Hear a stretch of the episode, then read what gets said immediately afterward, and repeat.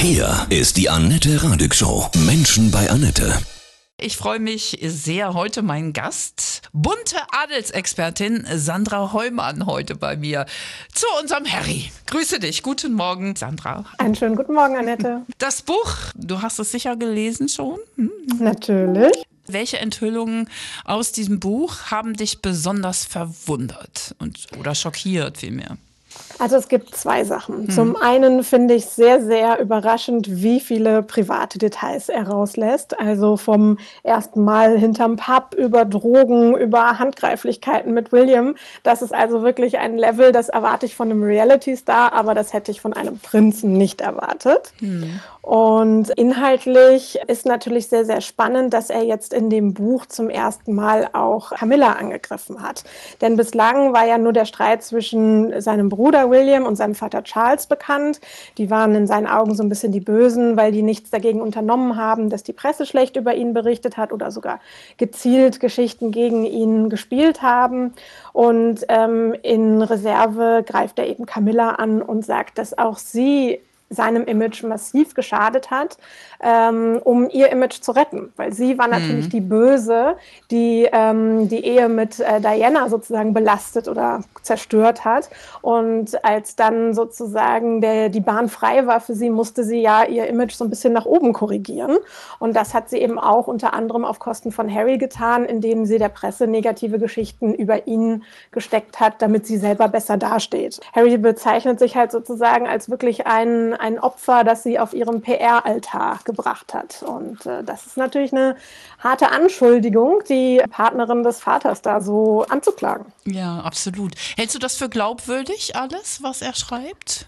Ja, total. Also ähm, gerade diese, ich sag mal, wie die Spannungen entstanden, dass das so über die Mitarbeiter und über die Presseteams der einzelnen Mitglieder der Königsfamilie entstanden ist. Das kann ich mir total gut vorstellen, weil jedes Presseteam total ehrgeizig ist, gute Schlagzeilen zu generieren und dass dann da gegenseitig sozusagen dem anderen mal irgendwie eins ausgewischt wird, indem man irgendwie was Schlechtes durchsticht. Das kann ich mir total gut vorstellen, dass das also auch ohne das Wissen der Königsfamilie zunächst passiert ist. Also ich halte die meisten Anschuldigungen schon für sehr realistisch und glaube sogar, dass er sich noch sehr zurückgehalten hat und auch noch ein bisschen Material vielleicht für ein zweites Buch übrig gelassen hat. Uh, wird ja überall diskutiert, also das höre ich wirklich, auch bei uns in der Redaktion. Was glaubst du denn, warum hat er so krass ausgepackt?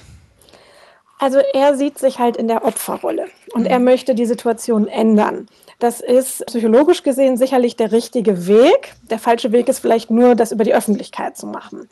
Er sagt zum Beispiel, dass er ähm, eben nicht das auf sich sitzen lässt, dass die Königsfamilie schlecht über ihn spricht und schlechte Nachrichten über ihn verbreitet. Und er sagt halt, naja, solange ich jetzt nicht irgendwie einen klaren Schlussstrich ziehe, wird sich das auch nicht ändern. Das ist sicherlich ein guter Ansatz, aber dass er sozusagen diesen Schlussstrich zieht mit einem Gegenangriff, das ist natürlich zweifelhaft, ob diese Strategie je zu einer Versöhnung führen wird. Mhm. Ja. Aber ich glaube, für seinen Seelenfrieden ist es jetzt einfach wichtig gewesen, dass er ähm, ja irgendwie die Situation ändert. Und ich glaube, dass er sehr, sehr viel in Therapien und in Coachings war und dass er jetzt sehr darauf fokussiert ist, etwas zu tun, was ihm gut tut. Also es geht auch um seine Freiheit. Es geht auch um seine Freiheit und ich glaube eben auch über alte Wunden, also diese Rivalität mit seinem Bruder William und auch eben vielleicht das Gefühl, das unwichtigere Kind von den beiden zu sein, die Reserve zu sein. Das ist sicherlich ein Thema, was ihn sein Leben lang sehr belastet hat. Und geht es ihm auch um Geld? Er hat ja sehr viel Geld bekommen. Wie viel war das nochmal für das Buch? Ähm, das sind einige Millionen gewesen und es ist so eine Art, äh, ich sag mal, Staffelvertrag, wo wahrscheinlich noch weitere Deals dranhängen. Also das ist sicherlich sehr lukrativ für ihn. Aber ich glaube, ihm geht es gar nicht so sehr ums Geld, sondern ihm geht es eher um diese Gerechtigkeit, dass er die falschen Infos, die bislang über ihn und seine Frau Megan gestreut wurden, dass er nicht möchte, dass die quasi in die Geschichtsbücher eingehen. Also mhm. er möchte einfach seine Version der Geschichte erzählen und ähm, vielleicht auch ein paar Punkte klarstellen. Ja, Geld ist natürlich für ihn auch ein Thema. Äh, mit dem Austritt aus der Königsfamilie äh, muss er natürlich sein Leben selber finanzieren. Und ähm, da sind vor allem die Kosten für seine Sicherheit sehr, sehr groß. Aber ähm, mit dem Buch hat er in meinen Augen auch dazu beigetragen, dass die in Zukunft noch höhere Posten sind, weil er eben zum Beispiel auch erzählt hat, dass er ähm, in seiner Zeit in der Armee 25 Taliban umgebracht hat. Und da denke ich mir, was für eine unvernünftige Entscheidung, weil dadurch bringt er sich und seine Familie halt irgendwie noch mehr in Gefahr. Ja, also das fand ich auch krass. Das hätte, äh, weiß ich nicht, hat mich auch schockiert. Das hätte er sich sparen können, aus meiner Sicht. Ich fand es irgendwie krass. Ja, also als ja. Leser ist es ja spannend, so viele Infos zu erfahren, ja. aber ich glaube, er war da irgendwie nicht immer gut beraten mhm. ähm, oder manchmal gibt es vielleicht dann doch auch zu viel Wahrheit. Ja. Wird dieses Buch der Monarchie schaden? Ja, also zum einen glaube ich, weil es eine, ich sag mal, Entmystifizierung der Königsfamilie gibt. Bislang war das ja so eine Traum- und Glamour-Welt, in der irgendwie ja, so eine Art Simulation der heilen Welt herrschte. Und jetzt kann man halt ein bisschen hinter die Palastmauern blicken und erkennt halt, okay, das ist nicht alles Gold, was glänzt. Das sind auch nur Menschen und äh, die führen auch ihre äh, Streitigkeiten aus. Ich glaube vor allem, das Buch schadet auch Charles massiv, weil er ist der neue König, der sich jetzt beweisen muss. Das Buch kratzt natürlich schon sehr an seinem Image, weil er wird als recht unemotional, als nicht sehr empathisch dargestellt und auch einfach als kein guter Vater man bekommt auch irgendwie eigenartige Eindrücke über ihn, die man einfach als äh, Bild nicht im Kopf haben möchte. Also ähm, Harry schreibt zum Beispiel, dass er als Morgenritual immer einen Handstand in Unterhose macht ähm, oder einen Kopfstand gegen seine Rückenprobleme. Da werde ich jetzt in Zukunft einfach immer dran denken müssen. Bei der Krönung, äh, was ja ein feierlicher Moment ist, werde ich immer dran denken, wie er da seine äh, Rückenübungen in Unterhose macht. Also, ähm, also ich glaube, dass, äh, ja, dass das jetzt für die Monarchie kein Gewinn war, das Buch. Sagen wir es mal so, um es mhm. diplomatisch zu sagen. Es gibt ja auch Zeit seines Lebens Gerüchte, auch rein optisch, ja, dass Charles gar nicht sein Vater ist, sondern der damalige Reitlehrer von Diana. Was mhm. ist daran?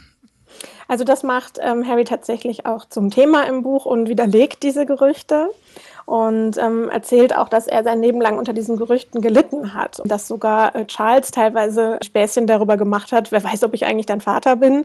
Also diese Spekulationen haben ihn immer sehr verletzt und die sind aber jetzt aus dem Weg geräumt. Hat Megan ihn dazu auch ermutigt, dieses Buch zu schreiben aus deiner Sicht? Die hat ja sehr viel Einfluss, fühle ich zumindest. Ich bin mir nicht sicher. Ich glaube, dass es eher auch sein innerer Drang war, die Wahrheit zu erzählen. Aber ich kann mir schon vorstellen, dass sie ihn ermutigt hat, weil sie ist so ein Mensch, der sagt, ja, wenn dich was belastet, dann musst du das auch machen und lass es raus. Ich glaube, ihr fehlt da so ein bisschen dieser Blick für die Monarchie und was vielleicht für einen Prinzen angemessen ist und was eben nicht. Aus deiner Sicht, du bist ja Adelsexpertin bei der Bunte, hat die Monarchie noch Zukunft, so richtig von Dauer, auch mit Charles? Ja, schon. Also das ist eine Institution und gerade in so unstabilen Zeiten wie jetzt, in Krisenzeiten, sehnt sich ja jeder nach Stabilität und nach Tradition. Und ich glaube, das äh, liefert die britische Monarchie. Um, klar, die müssen natürlich ihre eigenen Steuerzahler im Lande bei Laune halten, aber ich glaube, gerade durch die enorme Beliebtheit von William und Kate sehe ich da jetzt keine große Gefahr. Harry ist ja so ein bisschen der Rockstar. Jawohl. Das mag ich auch an ihm. Was magst du besonders an Harry? Ich fand es eigentlich immer sehr spannend, dass er so menschlich wirkte. Er hatte halt nicht so diese klar polierte, royale Oberfläche, sondern man, man konnte so ein bisschen, ähm, ja, sagen wir mal, mit seinen Gefühlen mitleiden, mit seinen Fettnäpfen. Und das hat ihn so sympathisch gemacht, dass man sich vielleicht so ein bisschen mit ihm identifizieren konnte. Und irgendwie auch immer so ein bisschen Mitleid hatte, weil der mhm. frühe Tod seiner Mutter war natürlich das, das Drama seines Lebens und ähm, jeder, glaube ich, hat sich dann gefreut, als man so gemerkt hat, dass er mit Megan sein Glück gefunden hat. Mich hat auch berührt, dass er gedacht hat, dass Diana eines Tages wiederkommt. Hm? Ja, ich glaube, das ist in seiner Kindheit eine Art Selbstschutz gewesen, dass mhm. er vielleicht das erstmal gar nicht glauben wollte, dass seine Mutter verstorben ist. Und dass das in ihm so einen kleinen Hoffnungsschimmer gab, dass sie halt noch irgendwie lebt und sich vielleicht nur versteckt hat, um diesen ganzen Rummel, um ihre Person dann eben zu entkommen. Also das äh, fand ich auch sehr bewegend, dass er irgendwie lange Zeit diese Hoffnung hatte, sie, sie lebt vielleicht noch. Was glaubst du, wie es jetzt persönlich weitergeht nach der Krönung? Bleibt Charles so lange, bis er auch stirbt? Oder gibt es da vorzeitigen Wechsel? Das ist alles Spekulation, aber du beschäftigst dich ja mit diesen Themen. Ich glaube nicht, dass die britische Monarchie, die als sehr traditionell gilt, irgendwann so modern sein wird wie zum Beispiel die Niederländer, wo dann eben die Königin in einem bestimmten Alter sagt, ach, jetzt kann ich mhm. vielleicht nicht mehr so viel leisten, mein Sohn ist da fitter, der macht das besser als ich.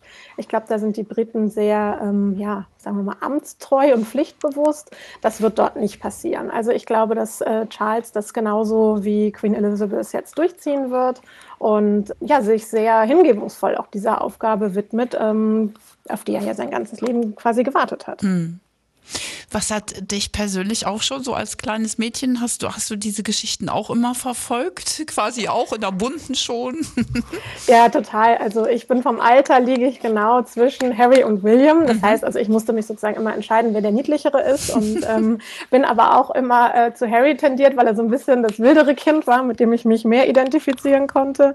Und ähm, ja, ich bin super gespannt, wie es da weitergeht, weil ich sehe die Problematik für ihn und Megan vor allem, wie sie in Zukunft sich positionieren weil momentan verdienen sie ja ihr Geld auf Kosten des Palastes, indem sie kleine Geheimnisse ausplaudern und das macht sie ja spannend. Mhm. Aber wenn jetzt zum Beispiel Harry und Meghan nicht mehr zur Krönung eingeladen sind und alle wissen, okay, die Bande dorthin, die sind jetzt wirklich final durchtrennt, dann ist es natürlich nicht mehr spannend, was er zu erzählen hat, weil jeder weiß, okay, das basiert eben auf Wissen aus der Vergangenheit, aber er hat aktuell keinen Einblick mehr ins Königshaus. Und dann wird es natürlich spannend, womit will er dann sein Geld verdienen, wenn er jetzt sozusagen seine Lebensgeschichte erzählt hat, verfilmt wurde und Megan das dann auch nochmal macht, dann überlege ich halt eher, womit wollen die in zwei, drei Jahren ihr Geld verdienen? Was glaubst du, warum lieben wir diese Königshaus-Skandale, Geschichten so sehr?